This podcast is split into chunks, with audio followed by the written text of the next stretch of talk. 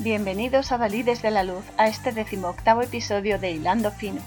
Esta vez nos adentraremos en la delicada y profunda tarea de aprender a saborear la energía de manera que nos siente bien, con las enseñanzas de Como agua para chocolate de 1992, que está basada en la novela homónima de Laura Esquivel y tintada de un realismo mágico divino.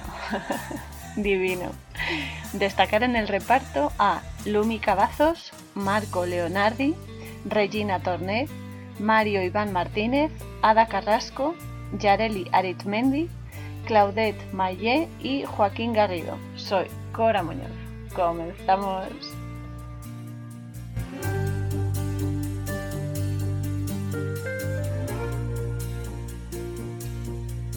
Me encanta el realismo mágico y cómo expresa cosas que aunque parezcan imposibles o fantásticas o lo que sea, no digo todas, pero la mayoría son bastante reales. Son muy reales, sobre todo hablando de espíritus y de ciertos fenómenos energéticos, son muy reales. Lo que más me gusta de esta peli concretamente es que las cosas importantes, la mayor parte de la trama en realidad, ocurren en los mejores lugares de la casa, al menos para mí, que son dos, la cocina y los dormitorios, que es justamente donde se alimentan el alma y el cuerpo, porque la cocina, el sexo, los alimentos y el cuerpo físico están totalmente relacionados y todos alimentan al alma. El secreto de toda esta movida de la vida es aprender a saborear tanto la comida, por supuesto, como la energía que se transmiten eh, los alimentos, la energía de los alimentos entre ellos y los que te transmiten a ti, ¿no? Y las emociones que se cocinan también mientras tanto. Porque, y en esto creo que estamos todos de acuerdo, tanto por exceso como por defecto, pueden sentarte mal, pueden darte, entre comillas, mala digestión y te pueden perjudicar. Entonces, eh, hay que empezar siempre por uno mismo, ¿no? porque tú no puedes pretender que alguien mejore algo o haga algo si tú no das ejemplo, ¿no? Porque con qué potestad, ¿no? Con qué motivo le pides tú o le exiges a alguien que haga algo si tú eh, pasas del tema, ¿no? Es absurdo. Entonces, claro, hay que empezar a comprender tu energía y cómo la, cómo la canalizas, ¿no? Cómo la gestionas. Porque aquello en lo que crees es lo que creas. y al final acabaré, aviso a navegantes, acabaré haciendo un rap con esto porque ya tengo la idea flotándome en la cabeza. Lo que pasa que ahora estoy haciendo otro rap diferente y entonces no quiero mezclar, pero, pero caerá por su propio peso. entonces es eso, ¿no? Que la calidad de la energía que te recorre es la que se va a proyectar exteriormente porque y de alguna forma es eso, ¿no? Que va a influir en el resto de energías que están exteriores a ti, o sea, la energía de otras personas, de otros lugares, de otros objetos, de seres vivos, ¿no? De plantas, de, de, animales, de lo que sea, porque va a influir, porque estamos en constante, em, eh, es eso, ¿no? En constante cambio y fluctuación energética, porque estamos reaccionando todos con todos todo el tiempo. Y es eso, como cuando añades, eh, ya en la cocina, ¿no? Es como cuando añades una especia. Estás cocinando y añades una especia u otro ingrediente, da igual. Cambia su sabor, cambia su sabor y bien lo puede enriquecer o si te pasas de la cantidad lo arrebatas y el plato se destroza. Entonces es igual con las emociones. La peli además se ve muy explícito y muy directo, es lo que más me gusta de la peli, que va directo al asunto y no te pone ahí ni florituras ni historias, boom, en la cara, te revienta. me encanta, sobre todo porque es súper explícito, es lo que más me gusta. Y es eso, ¿no? Que, el estado de ánimo y los sentimientos también se cuelan en la comida. Y obviamente aquel que se come el plato que haya cocinado alguien se ve influido por esas emociones, ¿no? Por las emociones del cocinero. Por eso es muy importante a la hora de cocinar, hombre, a ver, no todo el día, ¿no? no todos los días vas a estar pendiente de, ay, ¿cómo me siento que voy a cocinar? Pero es muy importante el estado de ánimo cuando uno cocina porque se está metiendo en la comida y eso luego tú te lo, te lo tragas. Entonces es eso. Eh, cuando uno cocina, por ejemplo, da igual como estés triste, hayas descansado, no hayas dormido, estés contento, relajado, enfadado, da igual. La, la vibración que tengas, sea como sea, se va a imprimir en la comida. La va a imprimir además. Y es eso, ¿no? Que, que se nota. Y también dependiendo de quién cocine, porque esta es otra, otra movida, que mm, puede ser el mismo plato, el mismo plato, la misma comida, que si la cocina una persona va a tener algo diferente en sabor, en, en la percepción, como lo queréis llamar, que si lo cocina otra persona, porque cada persona le va a meter una energía diferente. Ahí está la madre del cordero, que es la oveja. y es eso, que se, se, queda ahí, porque es que todo es alquimia. Y el alimento eh, y la forma de cocinarlo son los procesos por los que la vida se abre camino. Pero no solamente cocinar un plato para comer o tener, hacer el amor, tener sexo para crear una vida, ¿no? O para dar placer o lo que sea. No, sino las pequeñas cosas, ¿no? De cuando vas a comprar, de cómo hablas con la gente, de, de las, los pensamientos que tienes, de, de tus aficiones, tus vicios, lo que sea. Todo cómo lo trates, estás cocinando una energía. Y esa energía luego se va a plasmar en todo lo que toque. Por eso es un poco concienciarse, ¿no? Y ser conscientes de cómo gestionamos lo que hacemos, porque influyen los demás. Entonces, eh, no te digo que seamos unos santos todo el tiempo, porque no lo somos. todo depende de efectivamente tu estado de ánimo, las circunstancias y tus intenciones, que nadie es 100% bueno y 100% malo. Tenemos nuestros momentos y porque somos imperfectos y hemos venido a aprender. Pero es eso, ¿no? Según lo gestiones, así va a sentar ¿no? a, la, a la gente, a los demás. Y como no podía ser de otra manera, la trama de esta película maravillosa empieza en la cocina. ¡Sorpresa! ¿Dónde está la bisnieta de Tita? Tita va a ser nuestra protagonista femenina. Que la bisnieta está picando cebolla muy muy fina. Ella nos dice la cebolla es mejor picarla fino. Eh, y nos cuenta que es aconsejable ponerse un trozo de cebolla en la cabeza mientras la picas porque evita que eh, llores. Evita que llores, aunque ella sigue llorando porque eh, llega un momento que empiezas y no puedes parar. Eso nos dice ella porque está recordando a Tita, que la quiere mucho y eh, está cocinando su libro de recetas, ¿no? Entonces es eso. Nos dice, nos dice que hay que ponerse un trozo de cebolla en la cabeza. No puedo decir si funciona o no porque no lo he probado todavía, pero, pero quién sabe. Lo tengo que comprobar, ¿eh? porque me gusta, estas cosas me gusta comprobarlas. Así que ya os contaré más adelante si lo hago. Pero vamos, debo decir sobre todo aquí lo importante es que la cebolla es un símbolo culinario que utiliza Laura Esquivel tanto en la novela como en la peli, que además es la guionista de la peli y su marido es el director. Eh, todo queda en casa, hay que decirlo, que es lo mejor. Y, y, es eso, no lo utiliza para representar las situaciones y las circunstancias en las que uno, incluso aunque no quiera, es decir, contra su voluntad y aunque no lo desee, tiene que aguantar mecha y capear el temporal como pueda y gestionar las cosas para que la frustración y la pena o la impotencia que te den en esos momentos no te arrastre con ellos, porque a lo mejor es algo que pues no te gusta, no te apetece o no esperabas y te cae y es sí o sí, porque a ver, la vida viene como viene y hay que aprender a negociar con ella para sobrevivir sobre todo los momentos duros y también para disfrutar los buenos, ¿no? Y sobre todo siempre agradecer eh, todas las oportunidades que se nos presentan.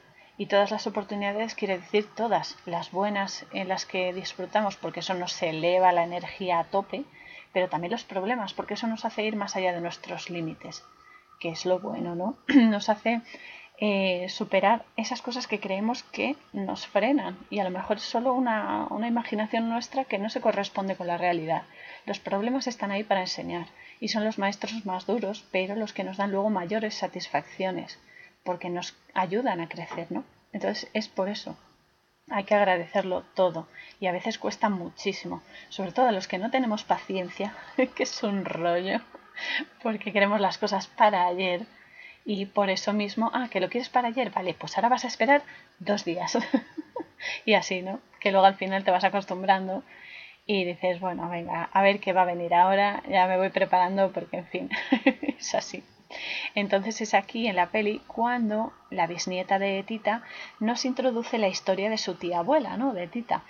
Y hay que decir que esto, para contextualizar un poco, se remonta a la época de la Revolución Mexicana, en la que las costumbres sociales y familiares eran obviamente muy diferentes a las que tenemos ahora, ¿no?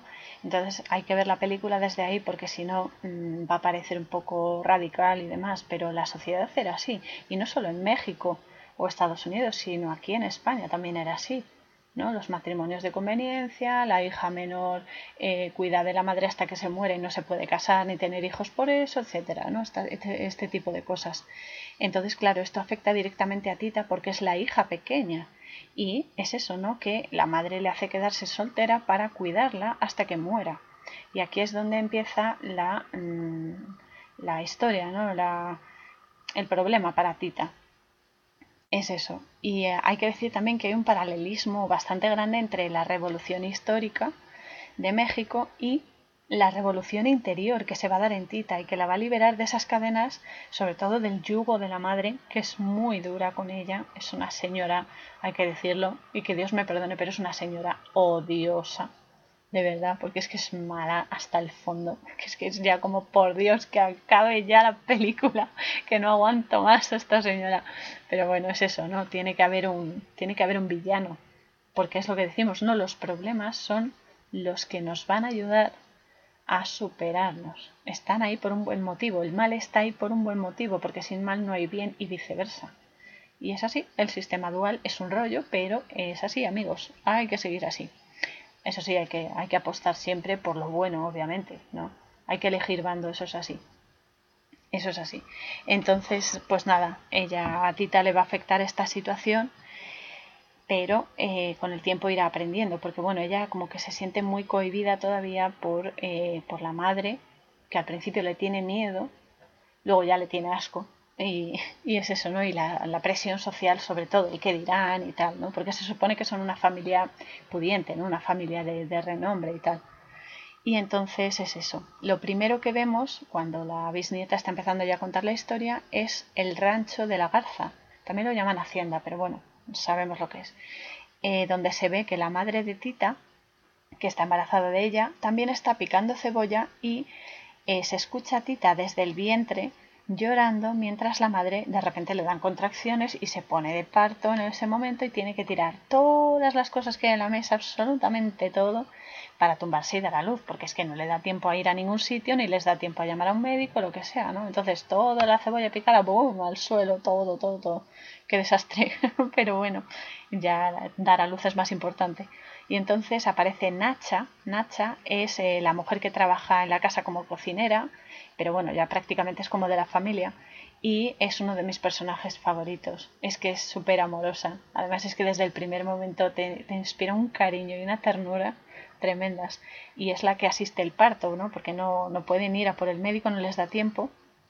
Y es la que ve que Tita ya viene a este mundo, impulsada por un torrente de lágrimas tremendo que cae ahí como una cascada de la madre, que en el fondo es hace una referencia al líquido amniótico, obviamente, ¿no? de, todos los partos, pero también está simbolizando ya la dura carga que va a soportar eh, Tita, que ya la trae incluso antes de nacer. Aquí hago un inciso para recordar que aunque la peli se exprese así, somos, bueno, son nuestras almas, no nuestros avatares, sino nuestras almas las que eligen todo lo que vamos a pasar eh, durante nuestra existencia física, todo, lo bueno, lo malo, lo regular, lo que no va a pasar, lo que sí, todo, absolutamente todo.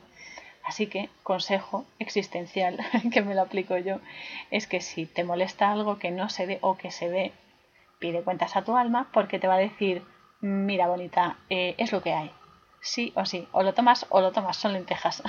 y ya está. y es eso, ¿no? Pero, pero bueno, esto hay que entenderlo, que elegimos estas pruebas por una muy buena razón, porque estamos creciendo y en constante aprendizaje. Y aunque nos cueste entenderlo porque somos muy limitaditos eh, físicamente, pues eh, es por una muy buena razón. Hay que recordarse esto a menudo Insisto, insisto porque yo lo hago, porque, porque no tengo paciencia y menos con estas cosas cuando ya me canso y digo, madre mía, es que no salimos de esta, ¿eh? no salimos. y ya luego me calmo y digo, vale, haz lo que quieras conmigo, pero dame fuerza y no me dejes en la cuneta, por favor. pero bueno, es eso, que llora antes de nacer y viene con un, un torrente de lágrimas a este mundo, ¿no?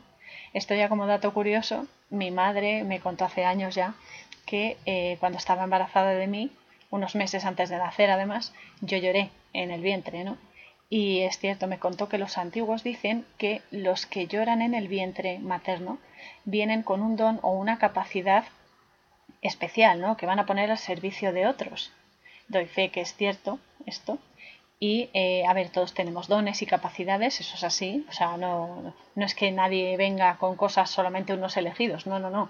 A ver, lo que pasa que algunos venimos con ciertas aptitudes o lo que sea activadas. Y ya es como para calentar y usar ya. Pues eso. Y es eso no es como también mm, he oído casos de niños que nacen como con un velo en la cara como una telilla de células que les cubre la cara. Y esa gente también suelen ser eh, psíquicos videntes y demás. Entonces es eso además conocí a una chica que le pasó y que puedo dar fe de que de que es eso no que ya tenía premoniciones cuando lo sigue teniendo que sigue viva y es así. Entonces estas cosas son especiales, pasan por lo que pasan, todo tiene un buen motivo y, es eso. Por cierto, aquí hago también una explicación porque hemos dicho que eh, todo se, casi todo vamos, se desarrolla en el rancho de la Garza, ¿no? la hacienda de la, de la Garza. La Garza es un ave, todos lo sabemos, que simboliza tanto el cambio como las mejoras y la perseverancia. Pero, como siempre, esto es cuando vibramos alto. Cuando vibramos bajo, la garza, tanto soñar como una, con una garza, como un nombre que lleve garza en él, un símbolo que veas, demás, te está indicando en vibración baja que son inconvenientes, presencias malignas o maldad, la maldad de las personas o de los eventos, etcétera, decepciones también, ¿no? Que son todas ellas son cosas que en la película Tita va a tener que encontrar y entre las que va a tener que elegir y definirse entre ellas. Son sus obstáculos, pero a la vez son sus fortalezas, que esa es la, cosa, ¿no?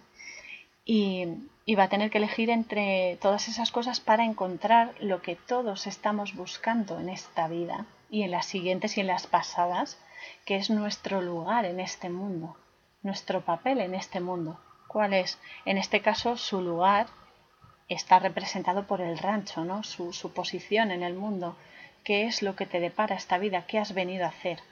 Todo eso es lo que buscamos en la vida y luego cuando ya lo sabes o ya lo encuentras, solo lo puedes desarrollar y prácticamente ya cuando has cogido ya el, el truquillo ya es cuando te vas. Pero bueno, esto, esto funciona así. Y es eso, ¿no?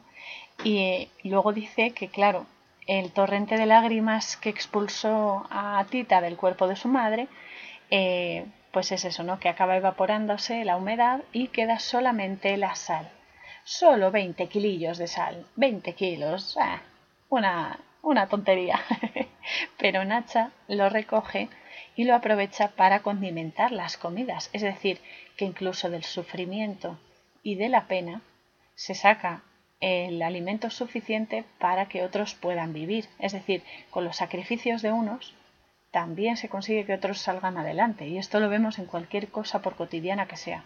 Esto también hay que tenerlo en cuenta y me encanta esta película sobre todo por eso, porque lo expresa de una manera muy, muy bonita y muy delicada. También muy dura, eh, cuidado. Pero bueno. Después vemos una escena en la que está el padre de Tita, que se encuentra con un, hombre que es mulato en un bar y eh, que este hombre le sugiere que Gertrudis, que es otra hija que tiene este señor, eh, es, hija de, este hombre, ¿no? Del mulato y no del padre de Tita. Esto hace que a este señor le dé un infarto y fallezca fulminantemente en ese momento. Que esto me pareció curioso porque luego Pedro, que es otro personaje que aparecerá más adelante, muere fulminantemente también, por otros motivos, pero fulminantemente. Y es así. Entonces este hombre que le dice lo de que Gertrudis es su hija y no la hija legítima del otro, es realmente el amante de Mamá Elena. Mamá Elena es eh, la madre de Tita, ¿no? que eh, también está muy frustrada con la vida y se encarga a base de bien de amargar la de Tita para justificar así todo lo que le ha ocurrido a ella. Que es como, vale, o sea, a mí estoy eh, estoy súper mosqueada con la vida, todo me ha ido mal, todo me ha salido tío por la culata, así que ahora te voy a hacer a ti la vida imposible para yo sentirme mejor. Eh, esta mujer, además, mm, esto es algo subjetivo ya mío, ¿eh? es odiosa. O sea, es que en la película es como, jolín, hija mía, es que nada te viene bien en ningún momento. es horrible. Pero bueno. Eh, además es que es eso, ¿no? Que hasta Tita, aquí se ve perfectamente que Tita, siendo incluso un bebé, nota esa energía, esa mala vibración de, de, odio y de resquemor en la vida, porque se la ve que está llorando el bebé y mamá Elena quiere darle de mamá, pero la niña no acepta a su madre porque la niña está sintiendo todo ese odio que tiene la madre dentro y que Tita, si, si, o sea, si se alimenta de los pechos de su madre, lo va a mamar, o sea, se lo va a tragar y se le va a quedar ahí enquistado. Entonces la niña ya es súper sensible y no acepta la leche de su madre.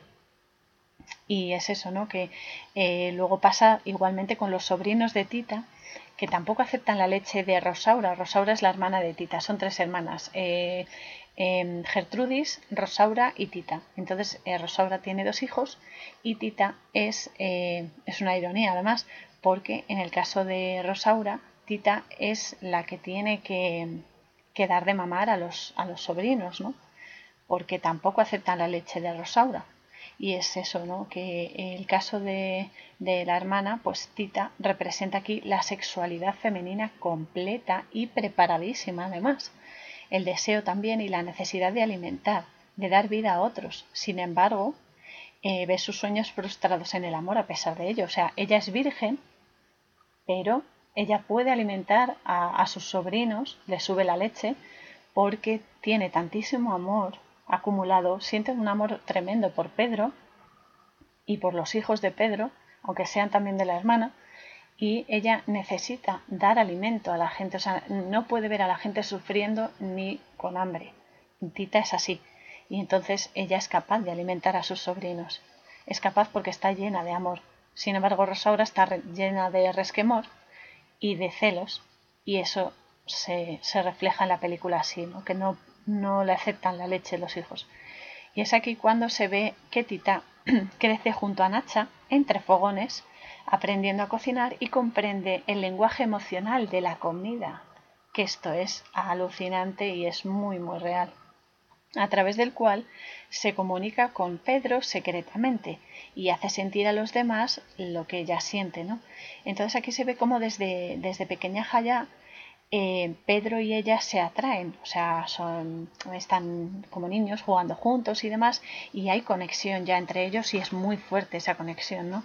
Entonces, entonces eh, Tita hace un comentario y dice que justo en el momento en que Pedro puso sus ojos en ella, sintió lo que debe sentir un buñuelo en aceite hirviendo. me encanta, es que me encanta.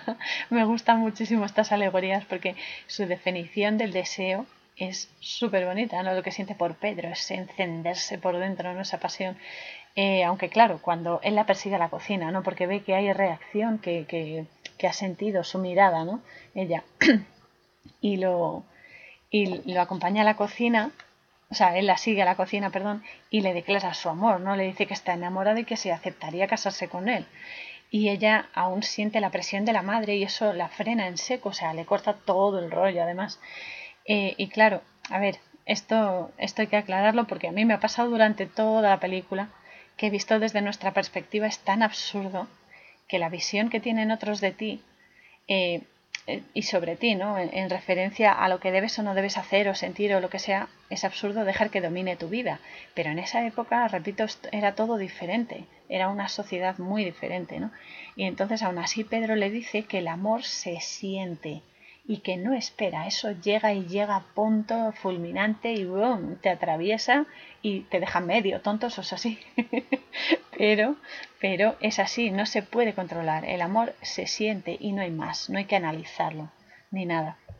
Y entonces, claro, eh, eh, Tita se atreve en ese momento ¿no? a decirle a su madre que Pedro y su padre quieren venir a pedir su mano y esto a mamá Elena pues no le gusta. Entonces ella revienta y le dice que se olvide del tema, que no le haga perder el tiempo a ese señor, ¿eh? ni nada, ni a ella, porque la respuesta es no, porque ella es la Benjamina y tiene que quedarse cuidando de la señora hasta que esta señora muera. Entonces ahí viva el egoísmo, viva la, la historia, el contexto este histórico que mm, pues obviamente a mí pues no me gusta, no se nota. Pero bueno, aquí quiero aprovechar para explicar el título de la peli, y obviamente de la novela, está claro, porque es muy pasional y súper erótico, que esto es precioso además. y eh, mola muchísimo. Entonces, además es eso, ¿no? Que como agua para chocolate significa sentirte, ¿no? Estar en ese puntito especial de ebullición, ¿no? Hirviendo por dentro. ¿Cómo debe estar el agua para hacer el chocolate, ¿no? El agua tiene que hervir para que tú añadas el chocolate, el cacao y puedas hacer ese chocolate tan rico que a todos nos gusta, la taza, riquísimo, ¿no? Y aparte ya sabemos que el agua es el conocimiento, pero también son las emociones, ¿no? Y por otro lado el chocolate, que es un, no es un vicio, ¿no? Pero es un alimento que me encanta. Eh, sobre todo si tiene avellanas o, almendras, mm, bueno, pues más todavía, ¿no? Pero bueno, simboliza, el chocolate simboliza el deseo y la sexualidad por, excelencia además, aparte de tener grandes propiedades sanadoras y alimenticias, que la gente solo se fija en lo dulce, pero el chocolate bien tomado es muy sano.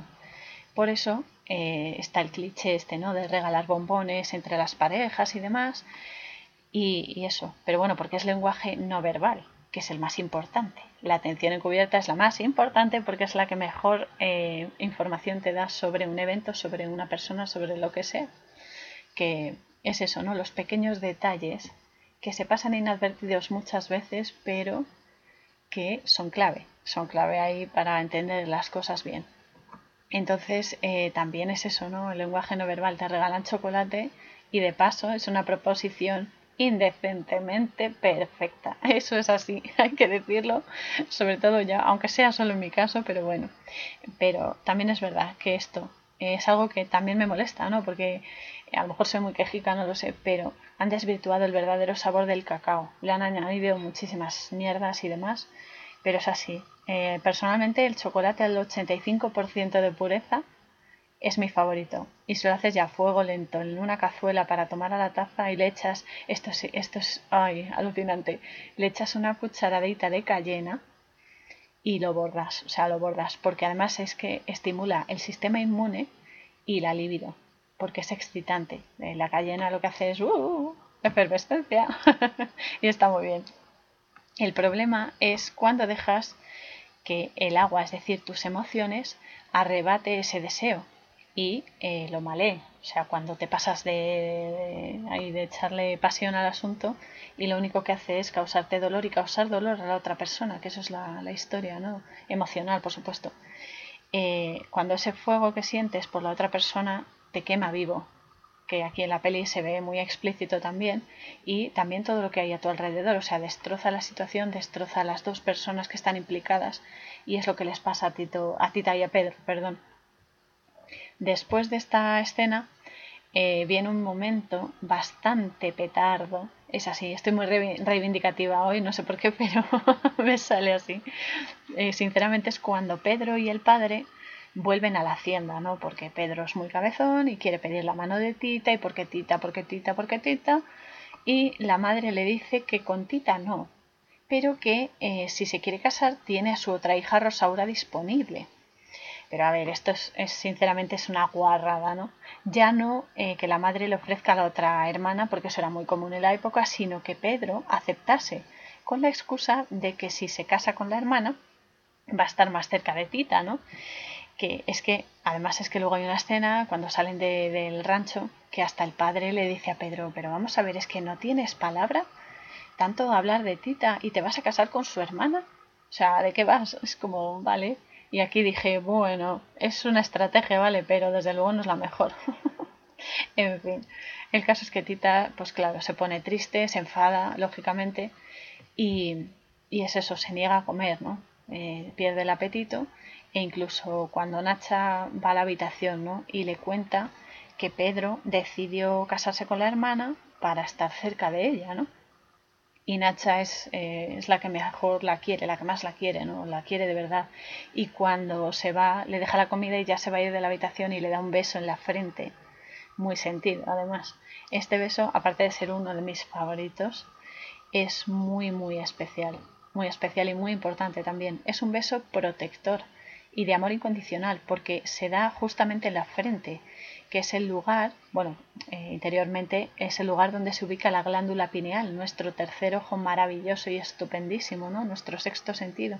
Y al dárselo al dar un, un beso en la frente, tú abres el canal de energía de esa persona y el tuyo y despiertas tanto tu alma como la de esa persona.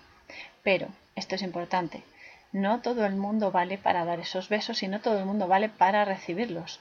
No es que nadie pueda obtener un beso en la frente, que sea algo eh, exclusivo de unos pocos, no, sino que eso es, es como el amor, o sea, surge solo y fluido. O sea, no es, ay, venga, que te voy a dar un beso en la frente. No, no, es que va directo. O sea, es que no tienes ni que pensar porque el beso ya uh, te, te, acerca a la otra persona y ya, y se lo das y punto. Pero es eso, a mí me parece de verdad un beso precioso, precioso y de alma a alma. O sea, es que es directo, es directo y de calidad. Sobre todo es eso, que es eso, ¿no? No es que te den muchos besos, sino que los que te den sean sentidos y tengan calidad emocional. Como todo en la vida, ¿no? O sea, lo que, por lo menos yo es a lo que aspiro lo que doy que sea de calidad y que sea verdadero, que sea sincero. Y lo que quiero recibir obviamente es lo mismo. Ya luego la fluctuación ahí es otra historia, pero en principio la intención es esa.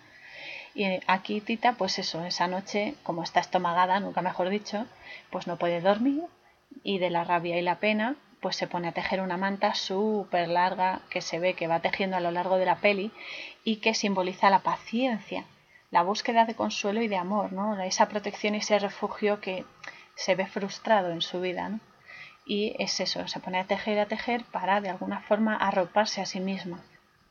Y luego se verá que es justo esa manta la que los arropa al final a Pedro y a ella en la peli, ¿no? Cuando se quedan juntos y demás. Después de esto se ve otra escena en la que mamá Elena le encarga que haga el menú para la boda de su hermana Rosaura, que ya es tener mala leche, ¿no? Y eh, cuando Nacha y Tita están haciendo el pastel, Tita empieza a llorar de la impotencia y deja que sus lágrimas caigan en la masa de la tarta, ¿no? de la tarta nupcial. Y claro, como se mete en la masa, se lo transmite a todos los invitados que luego se comen la tarta, porque las lágrimas son diamantes, diamantes puros, total, son duras, las lágrimas son muy duras. Estoy hablando de las que provienen del dolor o de la pena, obviamente las de alegría son joyas también, pero que te alimentan, te dan, te dan vida, ¿no? Pero estas lágrimas que provienen de la pena, la tristeza y demás, son duras por eso. También son muy bellas en el fondo, porque eh, en este caso de, ¿no? de, estos momentos de dolor y de pena, te ayudan a sacar el mal de tu interior, ¿no? Ese mal que te frena y te está bloqueando y te está, te está haciendo mal interiormente, ¿no? sacar la basura, lo que decimos sacar la basura, una cura de agua lloras y por lo menos uh, descargas como, como, como si fuesen dos cascadas igual. Y además no es que sea masoquismo, ¿no? O sea, no digo llorar ahí, hay que llorar todos los días, no. Pero cuando realmente te sientas bloqueado y sientas que vas a explotar, llorar es bueno. O sea, no reprimas tus lágrimas, porque es, es un recurso que tiene tu organismo para eliminar toxinas, pero también para eliminar el mal energético, esos bloqueos energéticos tan dañinos que se pueden luego manifestar físicamente. Y esto es súper importante. Es eso, ¿no? Son bellas también porque te ayudan a sacar la basura y son saladas, obviamente, quien no se ha, no se ha tragado alguna lágrima, pero bueno, son saladas porque expresan la sed emocional que uno tiene en esas circunstancias y el exceso de sabor, ¿no? De los sentimientos, porque a veces lloramos de rabia porque nos han nos han dado fuerte en algún aspecto emocional. Y eso ya es como, ah, que me pica, ah, no puedo más. Pues así. Entonces, después de preparar el banquete, pues llega la boda, la boda sonadísima de Rosaura, y la mejor parte de, esta parte de la peli, nunca mejor dicho, es la banda de mariachis, vivan los mariachis, sí señor y cuando todos empiezan a sentir a través de cada trozo de la tarta la añoranza que Tita siente por Pedro, ¿no? Esa pena, ese resquemor de ay, no puedo tenerlo. Y empiezan a llorar todos, se ponen todos a llorar ahí como almas en pena y se van a vomitar al río por la frustración, ¿no? Están vomitando todo ese malestar, todo ese yugo que tiene encima Tita. Hasta mamá Luisa llora y se ve que saca de un relicario una llave pequeñita que abre una cajita donde tiene guardada la foto de su amante, ¿no? El mulato este que, vimos antes. Y desgraciadamente, eh, en la celebración y demás, y todos lloran y tal, pero Tita vuelve a la casa y cuando entra se da cuenta de que Nacha ha fallecido, ha muerto. Así que ahora está literalmente sola ante el peligro. Y luego pasan tres meses desde la boda y Rosaura y Pedro se acuestan por fin y a ella se le ocurre la idea de ponerse a cocinar al día siguiente porque está muy contenta porque se ha acostado con Pedro, no sé qué, y se pone a cocinar. Pero como es una engreída, empapa la comida con ese sentimiento y obviamente eh, les sienta como un tiro a todos y les suelta la tripa, que están todos que no les da tiempo a llegar al baño. Y aquí se ve como Gertrudis, que es la hermana mayor de Tita y de Rosaura, eh, y que además es mi otro personaje favorito junto con Nacha y con John también tengo que decirlo, se cruza con un revolucionario a caballo, va por la calle, se lo cruza, se miran, conectan a tope y se despierta su deseo on fire, como digo yo, y comienza también su propia rebelión interior de decir, madre mía. y Gertrudis, eh, aquí tengo que decir que es la más salvaje y la más auténtica de las hermanas. Y desde luego que consigue vivir plenamente porque justamente no se deja avasallar por las normas, ¿no? Ella vive su vida, se equivoque o no, pero vive la vida como cree que debe vivirla. De hecho, hay un momento en el que Pedro le regala un ramo de rosas a Tita con la excusa de pasar, de que ha pasado un año desde que cocina en el rancho sola, porque como Nacha murió, pues estaba sola cocinando Tita, ¿no? Y aunque mamá Elena le dice a Tita, tíralas, tira las rosas, no sé qué, para así evitar los celos eh, evidentes de Rosaura, Nacha desde el otro lado, que esto es genial, me parece estupendo y es precioso, le dice a Tita, no las tires, aprovechalas para hacer el platillo de codornices en pétalos de rosa. Me encanta Nacha, es que es tan, tan amorosa. Y eso hace, ¿no? Rosaura, oye, Rosaura, perdón, Tita se, se emociona, se pone feliz y, y, hace ese pastel, ¿no? Ese plato, vamos. Y, y, eso, que especialmente le afecta a Gertrudis, ¿no? Porque, claro, eh, Tita en ese plato pone toda su pasión, todo ese amor que siente, ¿no? Y esa felicidad. Y Gertrudis le afecta de lleno porque, claro, se ha cruzado con el revolucionario y está exaltada, ¿no? Y entonces, claro, Gertrudis ya se come las, los pétalos de rosa, se come las codornices, no sé qué, y, y se desata, se desata ella sola y se, se va se va, o sea, se va a la ducha, se ve que le sale humo y todo de lo caliente que está, y se va a caballo desnuda y ardiente en pasión del rancho con el rebelde, ¿no? Con el que se cruzó, se escapa con él y se acabó. Y aquí en esta parte de la peli hay muchísima información, porque hay mucho símbolo culinario y no culinario, pero, eh, pero bueno, es importante. Por un lado tenemos las codornices. Este ave eh, simboliza la lujuria, el amor y el erotismo también la conexión entre lo cósmico y lo terrenal, o sea, la unión de eh, los, dos, los dos polos, ¿no? de las dos energías, la sutil y la más densa. Antiguamente, los nahuas de México utilizaban la sangre de estas aves junto con sangre de hombres en sacrificios para hacer ofrendas al dios Sol y así obtener abundancia y buena fortuna y restablecer el equilibrio. Obviamente aquí tenemos muchos rituales que ya sabemos de dónde vienen y todo esto y cómo se utilizan y demás, pero eh, hace referencia a esto. Por otro lado están las rosas. Las rosas, eh, como todo, tiene un lenguaje, ¿no? Todo. Y este, específicamente el lenguaje de las flores es muy, muy interesante. En este caso son rosas y también según su color tienen unas implicaciones energéticas u otras. A mí eh, solo me ha regalado rosas una vez, mi amigo Alexandre, hace años, una vez que me operaron y junto con una guitarra acústica preciosa que aún la sigo utilizando y que yo tengo la costumbre de poner nombre a los instrumentos musicales que tengo porque lo aprendí en el conservatorio y es como una iniciación, digamos, ¿no? Y esta, esta acústica la llamé Shaman Makwa, que es chamana loba. Eso significa, porque yo soy así, soy muy nativa y me encanta. Y, y eso me regaló la acústica y luego un ramo de nueve rosas de madera Cinco eran rojas y cuatro azules. Eh, las rojas simbolizan o vibran en amor, respeto, admiración y pasión. Y luego las azules representan las energías de la armonía, la confianza y el cariño. De hecho, tengo que decir que fue uno de los regalos más especiales que me han hecho en la vida y que además lo sigo utilizando. Así que gracias, Alexín. Ya sabes que, aunque estemos así un poco separadillos, pero te quiero muchísimo. Y es eso, ¿no? Pero en la peli son rosas rojas Así que tenemos aquí estas energías, ¿no? El amor, el respeto, la admiración y, sobre todo y ante todo, la pasión. y el deseo. Por lo que no es de extrañar que Tita eh, preparase justamente este plato, ya que el sacrificio de la codorniz, bueno, de las codornices, que hace muchas, junto con la sangre que le hacen las espinas de las rosas, porque claro, eh, al ponerse el ramo en el pecho, le hace así, mm, las, eh, estas, las espinas de las rosas le hacen como tres arañazos, ¿no? Entonces, claro, se juntan las codornices, la sangre que le hacen las espinas de las rosas y la pasión y el amor que siente por Pedro y forma un cóctel totalmente explosivo. y, bueno, es eso. Luego, por otro lado, también tenemos en esta parte de la peli a Gertrudis, la hermana de, de Tita y de Rosaura, que Gertrudis es un nombre que significa la Virgen que lanza o hechiza con su lanza, es decir, con su impulso o su presencia. Ahí es nada, chicos. es un nombre con mucha presencia y muchísimo poder de vibración, ¿no?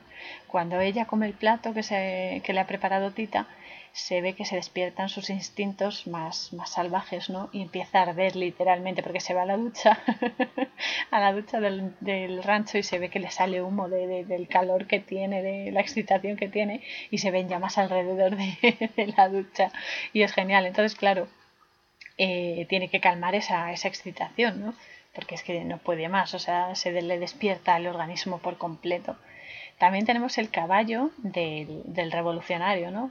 Que va, es un jinete, ¿no? Va a caballo y este caballo eh, en que se va, ¿no? Pues simboliza la pasión, la rebeldía, la potencia, por supuesto, el deseo sexual y la parte más animal, animal y salvaje de la persona. Además, simboliza también la empatía y la sensibilidad, porque los caballos son muy empáticos, son energía empática y son muy altamente sensibles a las energías y a los estímulos. Por eso son tan especiales y tan maravillosos los caballos. También tenemos otra, otra simbología, ¿no? que es la desnudez, que se presenta en Gertrudis, porque ella sale de la ducha y se va corriendo desnuda y se sube de un salto al caballo con el otro y se va. La desnudez simboliza la sinceridad, el ir sin dobleces tanto físicamente, que te expones sin ropa, sin nada y te muestras como eres, como también en, en, las cosas de la vida, ¿no? en todo lo que hacemos, ¿no? que es la expresión directa de tu personalidad.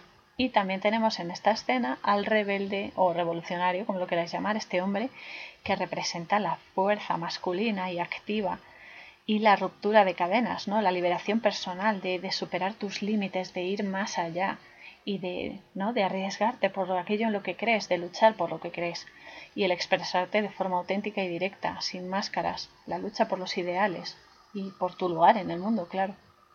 Sinceramente, admiro muchísimo a Gertrudis. Es, o sea, es un referente porque Nacha también me gusta y John también, pero Gertrudis es la releche porque fue capaz de buscar su propio destino y deshacerse de, eso, ¿no? De la presión de la madre y hasta se convirtió en generala de la pandilla de revolucionarios y se casó con uno.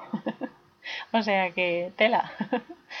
Aquí tenemos eh, este platillo que, está preparando Tita y al que también le echa miel. La miel es maravillosa, que eh, representa, la miel representa el conocimiento, el aprendizaje, la sabiduría, por supuesto la fertilidad la inmortalidad, la riqueza y obviamente la dulzura. Y es además, esto hay, hay, poca gente que lo sabe, la miel es un gran cicatrizante. Es un gran cicatrizante, es espectacular, como el aloe vera. Si tenéis una herida, sea física o emocional, lavadla bien con agua, tanto física como eh, con emociones positivas, y luego esparcid un poquito de miel en esa herida o aloe vera en su defecto porque es lo que cicatriza los tejidos, ¿no? Representa la unión de los tejidos, la regeneración, la renovación de las dimensiones energéticas también. Además, la miel es el endulzante más rico del mundo. Me encanta, qué rica. Y por cierto, ya que hablamos de miel y de comida, debo decir que una cucharadita de miel en las ensaladas, a mí me gustan con hortalizas y frutas sobre todo, qué rico. Y con miel y mostaza en, en, las, verduras, ¿no? que para mí es, bueno, las, en las verduras, sobre todo en el brócoli. El brócoli es mi verdura favorita y le suelo echar un poquito de miel y un poquito de mostaza, pero mostaza la de verdad, ¿eh? no esas guarradas que venden en los supermercados ni nada. Y es una delicia. Y también otra cosa, igual que me gusta muchísimo las zanahorias con un poquito de miel. Qué rico, totalmente. Porque es eso. Además, eh, para mí es un placer absoluto la miel. Y además un plato riquísimo y sencillísimo que aprendí hace años con mi amigo David Yabo en la festividad del Shana que es el año nuevo, ¿no? ellos lo llaman el año bueno y dulce, y que consiste en comer una manzana, eh, trozos de manzana mojada en un poquito de miel porque la miel representa la dulzura que se pide para que el año nuevo sea dulce y podamos encontrar esa dulzura en cada pequeña cosa, en cada pequeño gran acto o en cada pequeño gran problema, que encontremos la dulzura para seguir adelante. Y la manzana representa la conexión con lo elevado, está directamente relacionada con la palabra Dios y el agradecer las confrontaciones por las que pasamos porque ellas nos permiten ir más allá de nuestros límites, que es de lo que se trata esto, de seguir aprendiendo y superar nuevos obstáculos. La miel es una bendición, es, para mí lo es, y eh, nuestras amadas abejas también. Hay que cuidarlas mucho, muchísimo, porque si no fuese por ellas no estaríamos aquí. Ellas son unas de las principales encargadas de la polinización y les debemos todo y en esta vida debemos ser como ellas, debemos ser trabajadores altruistas, empáticos y sobre todo sagrados como ellas benditas sean. Y si veis alguna que se cuela en casa, aquí a veces se ha colado alguna, no la matéis, no la matéis, abrid la ventana o espabiladla así un poco para que se vaya, porque son muy, muy especiales, pero tienen una esperanza de vida corta, y si encima ya nos las cargamos, peor. Así que es eso. En la, en la esta están comiendo el platillo este y a Rosaura, como eh, tiene estos celos y esta insatisfacción vital a, lo largo de toda la película además eh, le sienta fatal este plato por eso por los celos que tiene em, que tiene de Tita tanto por su don para cocinar y transmitir a través de la cocina con sus sentimientos como celos de que a Pedro le gusta Tita y no le gusta a ella pero bueno al resto les despierta una pasión tremenda y es aquí cuando Gertrudis, que está muy muy muy caliente, se lucha y se va con el revolucionario porque el aroma a rosas que desprende al lucharse atrae a este hombre al revolucionario y se la lleva arcajadas en el caballo y es ahí cuando ella pues empieza a vivir, se casa con el otro, tiene hijos y todo. Y además me parece estupendo. Estupendo. Luego, mamá Elena se ve que se pone enferma al enterarse de que Gertrudis, cuando se fue, empezó a trabajar en un burdel y que eh, lo, lo, malo no es eso, ¿no? No es que trabajas en un burdel, sino que, atención, se entera por el cura. ¿Por qué será? Y bueno, está el odio que le entra a mamá Elena que eh, manda a quemar todas las fotos de Gertrudis y también su acta de nacimiento. O sea, imaginaos el odio que tiene esta mujer en sus entrañas, que, es que, o sea, todo por el orgullo de ser, mm, o sea, de, quedar bien ante la gente, de, mantener un estatus social y demás, que reniega de sus hijas, ¿no? Esta señora es que no tiene remedio, es así. Y aún así Tita consigue enviarle algunas cosas de suyas de Gertrudis al sitio donde vive ahora. Y es eso, ¿no? Después se ve que Rosaura, que estaba embarazada, se pone de parto. Y como no les da tiempo a, llamar al médico, o sea, a traerlo a tiempo porque iban en carro con caballos y tal en esa época, pues eh, se pone de parto Rosaura y es Tita la que consigue traer a su sobrino a este mundo. También aparece luego el doctor John Brown, que eh, que llega más, más tarde, ¿no? ya cuando ha parido y todo eso, pero que se fija directamente en Tita y le tira los tejos. Muy, o sea, muy amorosamente y demás, pero no tiene ojos para nadie más. Es Tita la que se la ha metido y ya está. Y eh, aquí se ve que también es Tita la que tiene que amamantar a su sobrino. Incluso lo que decía antes, ¿no? Incluso siendo virgen, pero es tan grande su amor y su necesidad por alimentar a los demás que consigue que le suba la leche y Pedro y ella lo mantienen en secreto, obviamente, porque la hermana si no se va a poner de los nervios, la madre mm, se va a volver loca y tal. Y John, más adelante, que le sigue tirando, él insiste, ¿no? Eh, le sigue tirando los tejos a Tita, tiene muchos detalles con ella, se ve que la ama de verdad. Eh, pues eh, ella le explica que no se puede casar porque es la hija menor y tiene que cuidar de su madre hasta que muera y por eso no pueden ni tener hijos ni casarse. Claro, John que viene de otra zona de Estados Unidos, claro, él se parte de, la risa y le dice que eso es una soberana tontería. Y menos mal que alguien tiene ahí la sesera suficiente como para entenderlo, ¿no? Pero luego mamá Elena, que no se puede estar quietecita esta señora, dice que Pedro, Rosaura y el bebé deberían irse de la hacienda y que los hombres no son tan necesarios como se cree, ni la revolución tan fuerte. Me error, error, total. ¿Por qué? Porque los hombres son, bueno, eran, han sido siempre y lo son y lo serán. Es así, los hombres son absolutamente necesarios para las mujeres y viceversa. Es, para empezar, eso. Y luego todas las revoluciones, todas las rebeliones traen cambios. Es inevitable, es inevitable, como en la actualidad.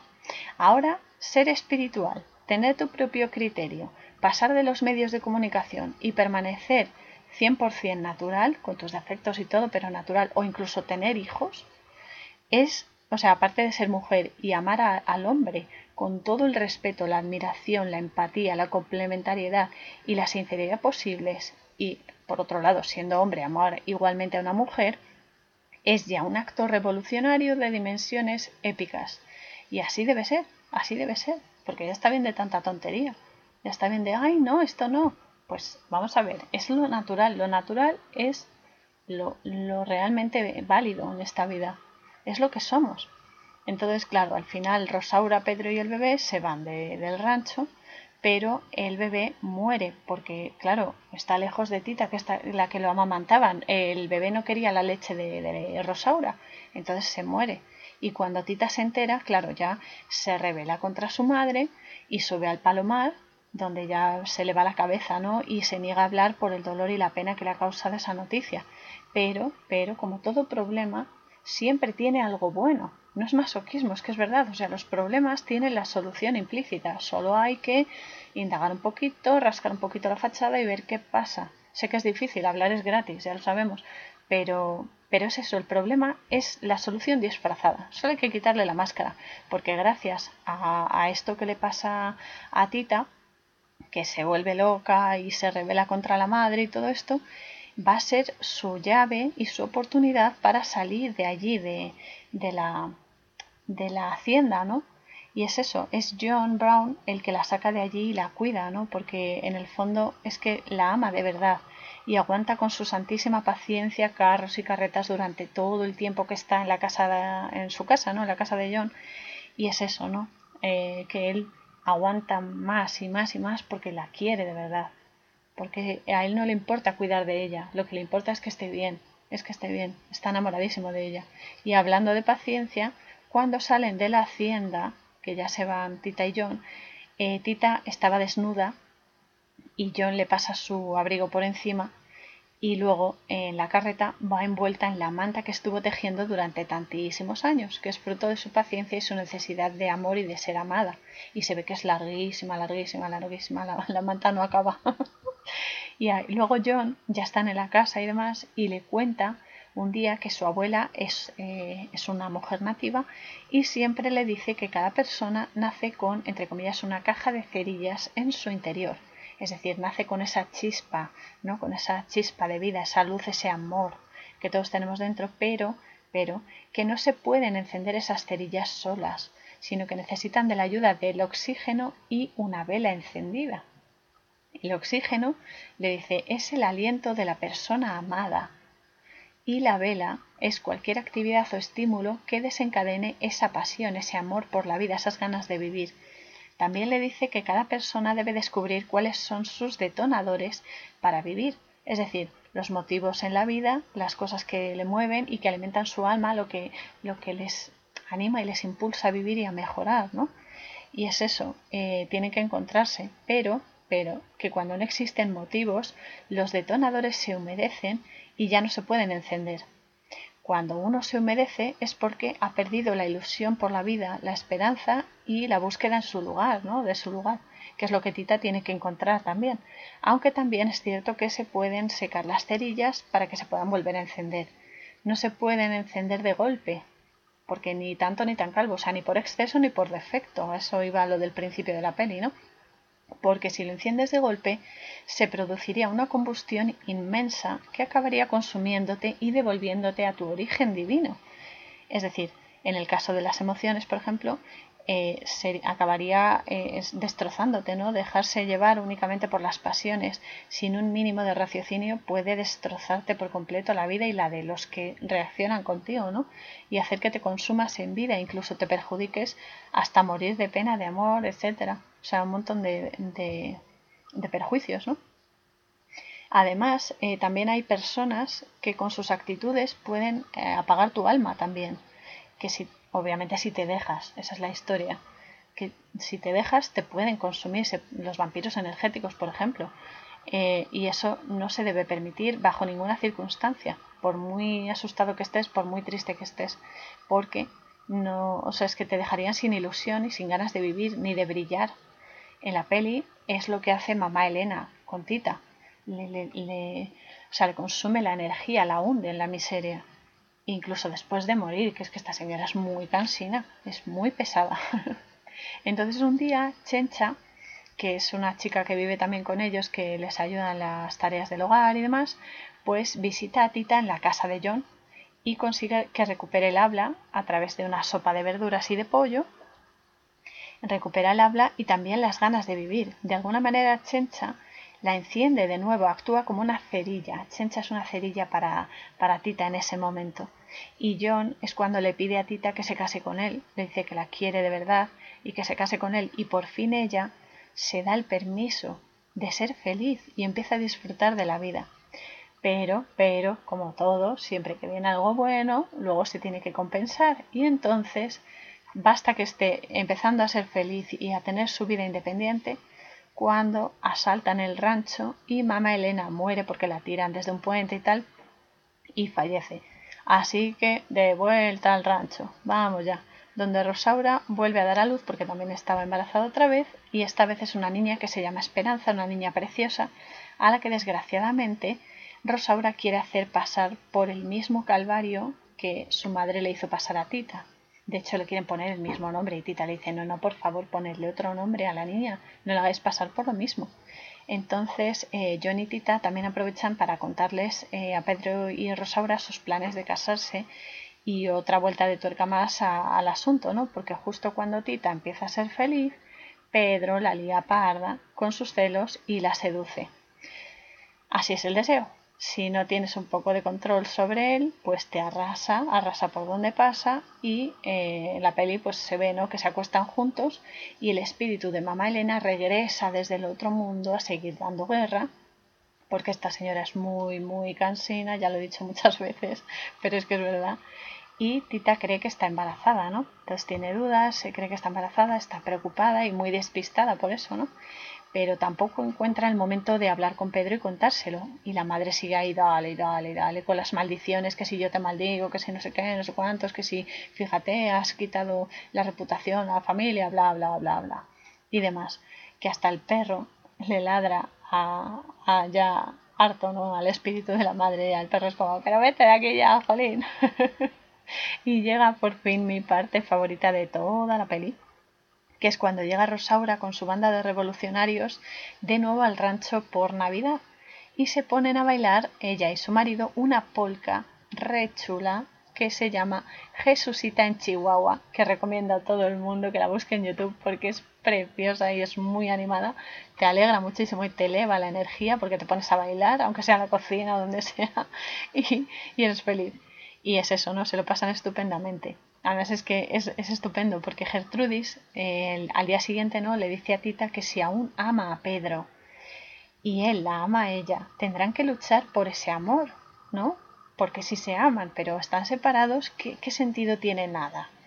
Entonces, claro, tenían que haber hecho eso desde el principio. Pero bueno, el amor es así, imprevisible, es raro y sorprendente. Llega y te abduce. O sea, te abduce y ya no sabes ni qué hacer. Más que seguir las señales y si eres afortunado, ser correspondido, que eso ya es, eh, vamos, lo máximo, que cuando eso sucede brillas como el alma más potente, porque el amor es la energía de vibración más alta, más alta. Y muchos son afortunados por ello, porque son correspondidos y, y vibran a toda potencia. Así que Tita se va a la huerta con Pedro y le cuenta que cree que está embarazada, que va a tener un hijo suyo y demás.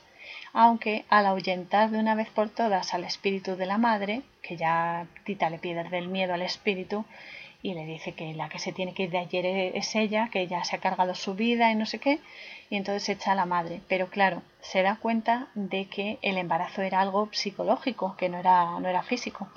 Aunque es eso, ¿no? Como en el mundo de los espíritus, hay veces que vienen algunos con ganas de juerga, vienen aquí a armar la parda y a veces consiguen hacer daño y mamá Elena, antes de irse del todo, hace que Pedro se queme la hoguera todo el cuerpo, por la espalda y demás.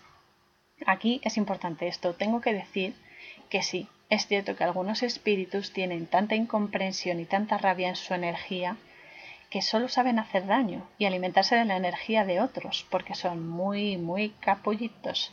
Y hablo con conocimiento de causa, ¿eh? No lo digo por decir. Y no solo se dan espíritus desencarnados, sino que algunas personas físicas eh, también tienen unos espíritus que eh, te consumen, que, casi son peores de apaciguar, porque a un espíritu tú le, le calmas, le mandas amor y se, se, va limpiando, no se va apaciguando. Pero hay personas que es que es, es que es más duro todavía. Pero bueno, esto es importante y lo digo porque eh, no siempre es así. O sea, nosotros tenemos la eh, facilidad de evitar esto, porque si tú no les permites tener control de tu energía, ellos no te pueden hacer daño. Lo que hay que aprender, que aquí está el truquillo, es, eh, y bueno, sobre todo aprenderlo y dónde eh, tenerlo, el control de tu energía, es que hay que entrenarse que es no abrirles la puerta, es decir, esto es un entrenamiento y para ello hay que vibrar alto. Cuando digo abrir la puerta es no dejar que te influyan. Entonces, si tú vibras alto con cosas que te hagan feliz, amando, haciendo el amor, siendo justo, empático, etcétera, te sube la energía, o sea, tu energía es mucho más pura, más sana, más buena, porque sencillamente tú estás vibrando en una franja mucho más alta y ellos no vibran tan alto. Entonces no te pueden alcanzar directamente, es que no te pueden ni influenciar. Y ahí está el secreto.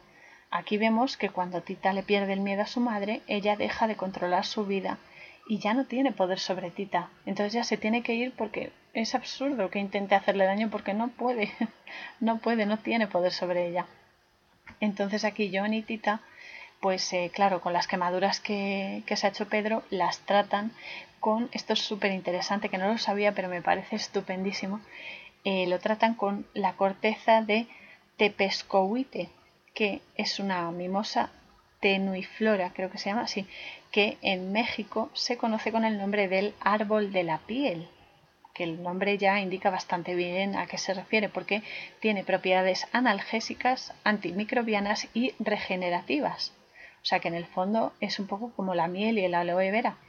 Y es una maravilla porque Mamá Natura nos da toda la medicina que necesitamos y además natural, nada químico. Esto es importante, que es eso, ¿no? Que solo hay que aprender a utilizarlo, porque los recursos los tenemos al alcance de la mano, solo hay que aprender cómo y qué partes se usan, si es una planta, si se usan las raíces, si se usan las hojas, si solo los flores, los frutos. Si se sabe eso, se puede utilizar y te ahorras muchísima historia química y demás, ¿no? Aparte de dinero. Y somos muy, muy afortunados por ellos porque es en el campo, en la naturaleza, donde está la cura y la sanación del cuerpo y del alma. Es en lo natural, es en lo natural y no se puede sustituir porque lo natural te sana de verdad. Vale, a lo mejor el proceso es más lento porque es natural, no es ahí acelerado, pero es mucho menos dañino que algo químico. Entonces, claro, hay que cuidar de la naturaleza, porque ella nos cuida, es como una madre que cuida a sus cachorros. Nosotros, que menos, ¿no? Que agradecerle todos los recursos que nos da, que nos acoja, porque si, si Pachamama quisiera, nos había exterminado ya, a todos, por completo. Sin embargo, su paciencia es infinita y nos da siempre motivos para creer en nosotros y así mejorar nuestra estancia aquí. Pero bueno, cada uno despierta en su momento. Así que en la peli eh, Pedro se pone tonto con otro ataque de celos porque como se va a casar esto Tita con John, pues le sienta fatal porque claro, o sea, él se ha casado con Rosaura, pero Tita no se puede casar con John. Aquí vemos eh, que se le sale el ego y se pone tonto, ¿no? Entonces discute con Tita. Luego Rosaura también discute con Tita y la ridiculiza por enésima vez. Y John es aquí cuando se entera de que Tita y Pedro se han acostado juntos. Entonces él le pregunta sinceramente si Tita lo ama más que a Pedro. Y le dice que es que le da igual lo que haya pasado entre Tita y Pedro.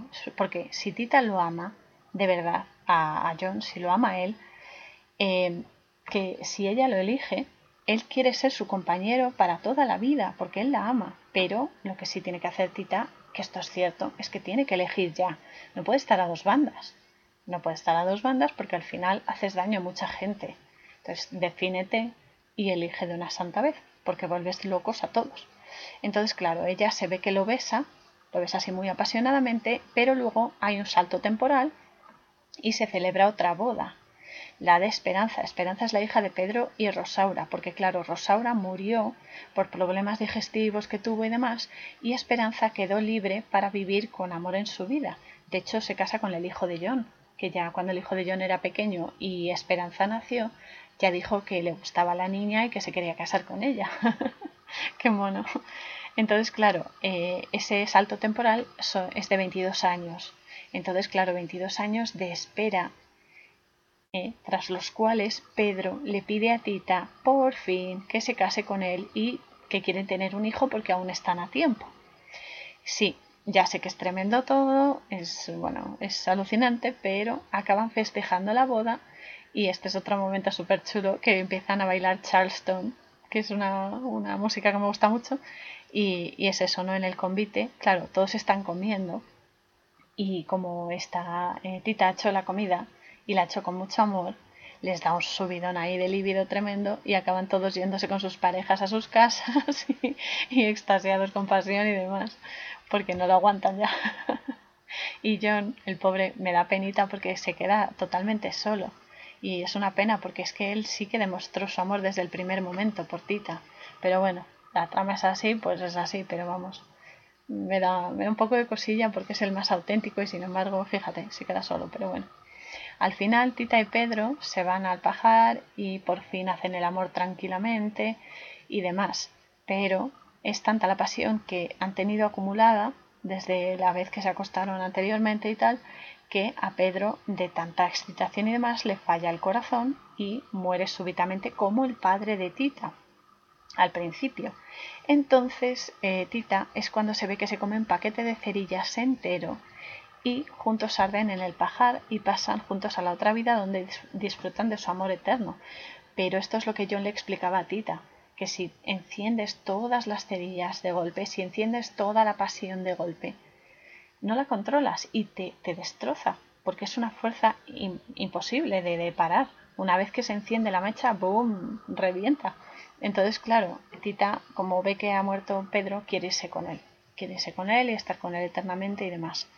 La enseñanza de todo esto en la peli es que el amor rompe cualquier barrera del tiempo o el espacio y que la persona que está destinada para ti te está buscando igual que tú la estás buscando a ella y aparecerá.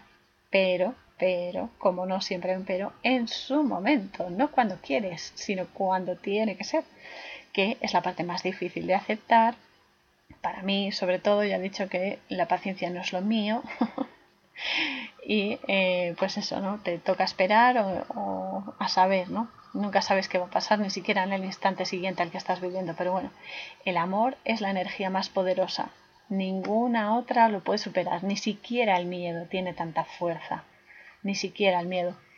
Que nos hagan creer lo contrario porque el amor es lo más potente, por eso vibrar en el amor es lo más vital mientras uno está aquí encarnado, porque es lo que más satisfacción te va a dar, lo que más te va a elevar la energía y lo que más te va a ayudar a ver claramente el motivo por el que vivimos, el motivo y, la realidad tras el holograma, que esa es la, cosa, ¿no? El amor es imprevisible y sorprendente, sobre todo como, como una buena receta, ¿no? Hablando de, de comida, de recetas y demás, el amor es una buena receta bien sabrosa, bien rica y bien compartida con gente a la que amas y es capaz de cicatrizar cualquier herida interior o exterior. Solo con la presencia del amor se supera todo, porque el amor te sana y te revive. es que el amor es todo, todo absolutamente. Además, por muy oscuro que sea un momento o un lugar, siempre se puede iluminar de nuevo con la chispa adecuada, como decía Bumburi en su canción, ¿no? Tan solo hay que encontrar ese detonante, esa conexión adecuada, ese momento que hace pic y se, se, activa todo, ¿no? Y alimentarlo con el aliento de esa persona amada, ¿no? Para que se haga luz y se llene de vida a todos los niveles y pueda ser el máximo, la máxima expresión con esa persona, ¿no? Y, y proyectarlo a los demás. Por eso yo os animo a que seáis valientes y luchéis siempre para que el amor prevalezca en cada cosa, por simple que sea que hagáis.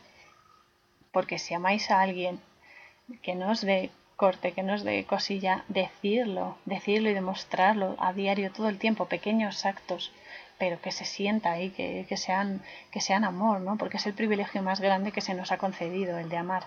Y se debe defender, porque es algo que nos quieren aniquilar.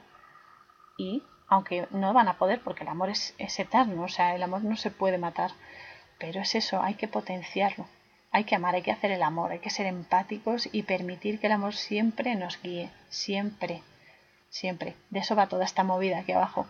Y es verdad porque nada hecho con, desde, por y para el amor es absurdo, nunca cae en saco roto, nunca, incluso aunque nos parezca que sí, no, siempre deja una caricia, siempre deja una huella, incluso a gente que ya no ves o con la que no te hablas o que no sepas qué pasa con esas personas, tú no te arrepientas nunca de amar.